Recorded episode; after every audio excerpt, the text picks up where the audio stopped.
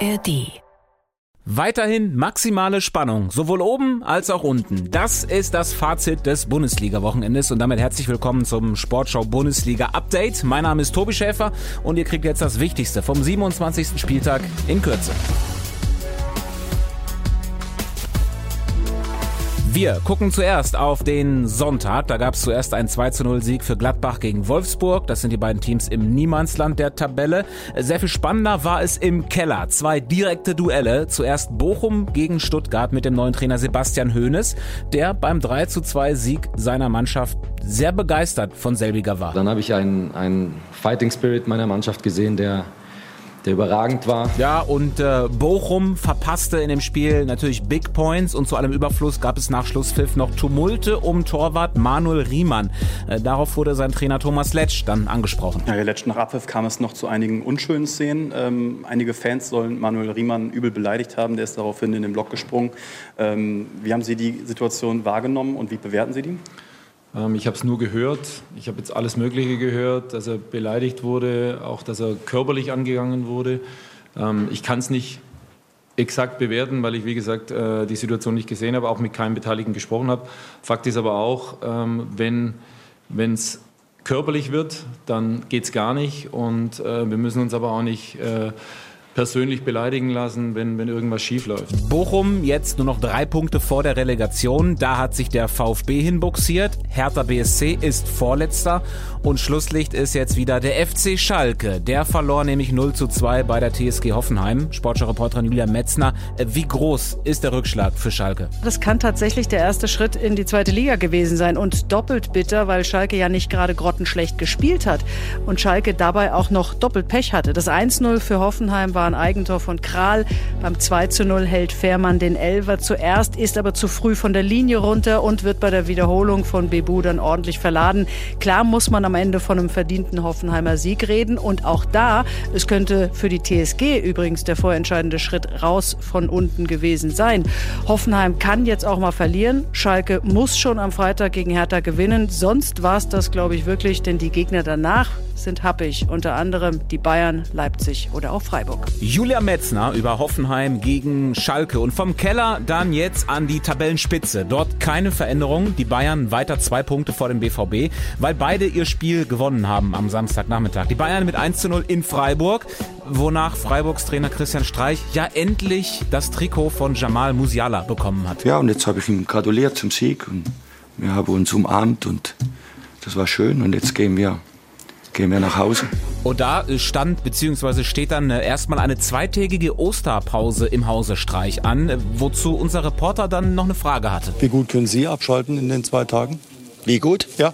Das kann ich Ihnen in drei Tagen sagen. Abschalten bzw. runterkommen war auch das Motto von Josua Kimmich. Der Bayern-Spieler hatte sich nach Schlusspfiff in Freiburg etwas ja, Handgemenge eingehandelt, weil er, sagen wir mal, etwas zu überschwänglich Richtung Freiburger Fans gejubelt hatte. Das war ein bisschen so eine ja, Gegenprovokation, äh, weil vor dem Spiel, als wir den Platz betreten haben, um äh, den Platz anzuschauen, hat der Stadionsprecher schon in unsere Richtung äh, nochmal verdeutlicht, dass sie gewonnen haben gegen uns im Viertelfinale. Es ist dann auch ein Kurzfilm über zehn Minuten gelaufen während des Warmmachens, ähm, wo auch nochmal deutlich gemacht wurde, dass wir verloren haben. Das haben wir, das stimmt, äh, das, das sitzt tief, das saß tief und äh, da habe ich mich so ein bisschen hinreißen lassen zu einer Gegenprovokation. Ähm, ja, muss man nicht machen. Äh, da verstehe ich jeden, der sagt, äh, das war unnötig. Das stimmt absolut, aber es sind dann einfach, einfach sehr, sehr viele Emotionen. Ähm, wie gesagt, der Sieg war einfach heute brutal wichtig für uns und äh, Darüber habe ich mich gefreut. Man kann sich auch anders freuen, äh, definitiv. Josua Kimmich, also sehr happy über den Sieg in Freiburg. Äh, genauso wie Matthijs de Licht. Er machte ja das Tor mit einem sehr sehenswerten Fernschuss und hat erklärt, was Trainer Thomas Tuchel äh, nach und nach verbessert beim FC Bayern. Äh, ich glaube, dass wir jetzt äh, ein bisschen ruhiger spielen äh, mit, mit dem Ball. Ähm, und ich glaube auch, dass wir heute viele Chancen kreiert haben. eins gegen eins, glaube drei, vier Mal. Und ähm, ja, auch in der Verteidigung stehen wir, haben wir heute das gut gemacht. Und trotzdem war nicht die ganz große Zufriedenheit da beim FC Bayern. Detlef Lindner war unser Reporter im Stadion und der hatte auf keinen Fall überragende Bayern gesehen. Ah, ich habe so manchmal das Gefühl gehabt, also irgendwie geht diese Pokalpartie ja da weiter und das äh, war tolle Abwehrleistung Freiburg, ratloses Angreifen der Bayern. Da fehlte so der Geistesblitz ähm, und hätte De Licht da nicht mit diesem Wuchttreffer 22 Meter getroffen als Dosenöffner. Ich weiß nicht, ob das so weitergegangen wäre. Also diese ganz große Inspiration der Bayern-Offensive, die habe ich erst nach diesem 1 zu 0 gesehen, als Freiburg aufgemacht hat.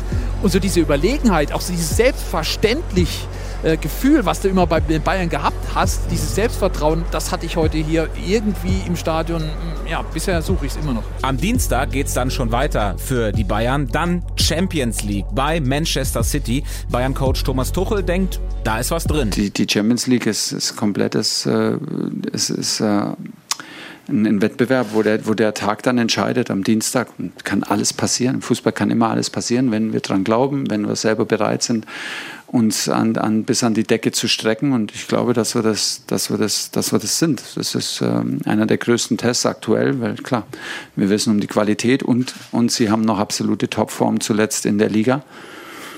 Okay, wir brauchen körperlich komplette Verausgabung, müssen sehr schlau sein und, und mutig sein, brauchen ein paar taktische Lösungen, an denen wir uns, äh, an denen wir uns Sicherheit vielleicht holen können und dann und dann äh, geht das Visier hoch und gibt es einen Fight. Ja, und den Fight könnt ihr dann am Dienstag in voller Länge bei uns in der Sportschau-App hören. Vielleicht macht es ja auch der ein oder andere von Borussia Dortmund.